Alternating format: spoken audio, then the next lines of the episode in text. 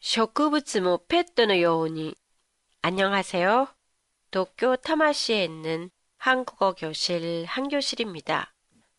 한국에서는 애완동물을 인생을 함께 살아가는 동물이라는 뜻으로 반려동물이라고 부르는데요.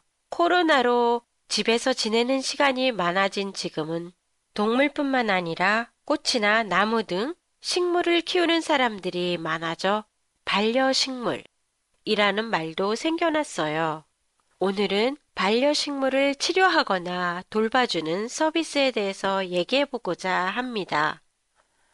식물도 살아있는 생물이어서 병에 걸리거나 아플 때가 있지요. 그럴 때 온라인을 통해 식물 상담을 해주는 곳이 사이버 식물병원인데요. 무료로 이용할 수 있답니다. 식물에 뭐가 문제가 있는지 어떻게 해야 낫는지도 조언을 받을 수 있는 곳이에요. 또한 홈페이지에는 사진과 함께 식물의 관리 방법까지도 나와 있어 병을 예방하는 데도 도움이 되지요. 그리고 식물이 아팠을 때 일정 기간 입원시킬 수 있는 화분병원도 있어요. 전문가가 친절하게 식물의 상태를 진단, 처방, 치료까지 해주는 병원이에요. 화분병원에서는 식물의 종류와 치료 상태별로 나누어 식물에 맞는 가장 좋은 환경을 제공하고 있다고 합니다.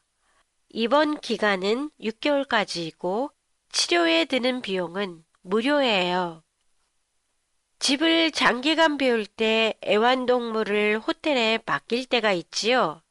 식물도 마찬가지로 플랜트 호텔에 맡길 수 있어요.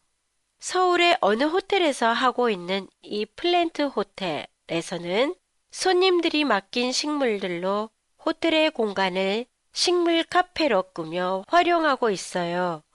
그래서 식물을 무료로 맡길 수 있답니다. 손님들은 식물을 마음 놓고 맡길 수 있어 좋고, 카페는 그 식물을 카페의 인테리어로 활용할 수 있으니까 서로 윈윈 할 수 있는 좋은 아이디어라고 봅니다. 한교실의 팟캐스트에 대한 의견이나 감상이 있으시면 홈페이지를 통해 보내주시면 감사하겠습니다. 안녕히 계세요.